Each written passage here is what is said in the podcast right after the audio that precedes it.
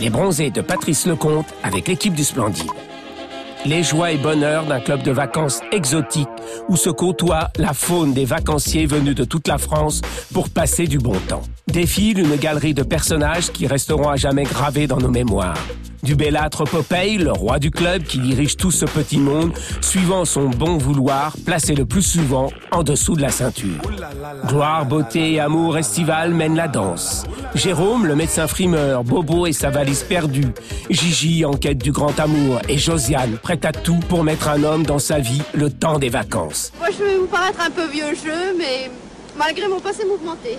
Mais je les aime grands, euh, exagérément musclés et surtout le cheveu blanc et en brosse. Eh ouais, le nazi quoi. Avec sa galerie de la France ordinaire, nous rajouterons Jean-Claude jouant les Ursula Andress avec un paquet d'algues en guise de cible de bain. Pierrot Lunaire paumé en quête de la fille à Péchaud qui se ramasse autant de gamelles que la batterie d'un grand chef. Il manque le petit couple de beauf, Nathalie et Bernard, toute une page d'anthologie. Le temps des vacances, c'est celui des amours, des rêves, des emmerdes, des corps qui s'échangent sous la chaleur des cocotiers. Le français moyen en prend pour son grade. Très joli. D'ailleurs, il y a une chanson comme ça. Ça fait euh, Quand je pense à Fernande. talala, talala.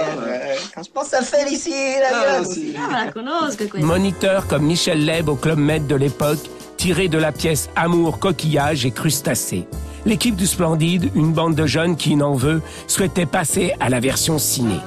Dans un premier temps, Jean-Jacques Hano est pressenti, mais pour des raisons d'emploi du temps, c'est Patrice Lecomte, avec l'échec des WC fermés de l'intérieur, qui prend la main.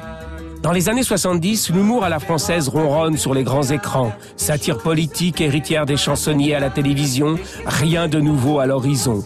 Les Charlots, qui avaient soufflé un vent surréaliste, se transforment en gentils comiques. Quand je pense à Fernanda, je bande, je bande. Ah ouais. C'est le théâtre bricolé dans les arrière-cours qui bouscule tout ce petit monde et lui redonne un petit coup de neuf. C'est dans cette effervescence que naît le Splendide, des comédiens et comédiennes, Coluche, Dewey, Lanvin et bien d'autres. Personne ne pouvait prédire qu'avec son faible démarrage, 2 millions d'entrées, le film deviendrait culte et porterait l'esprit de toute une jeunesse. Aujourd'hui, que reste-t-il de nos amours? Comme les Charlots, les perturbateurs sont rentrés dans le rang et le Club Med, un souvenir de vieux. C'est pas possible, ils vont pas faire ça toute la nuit, on voudrait bien dormir C'est bien,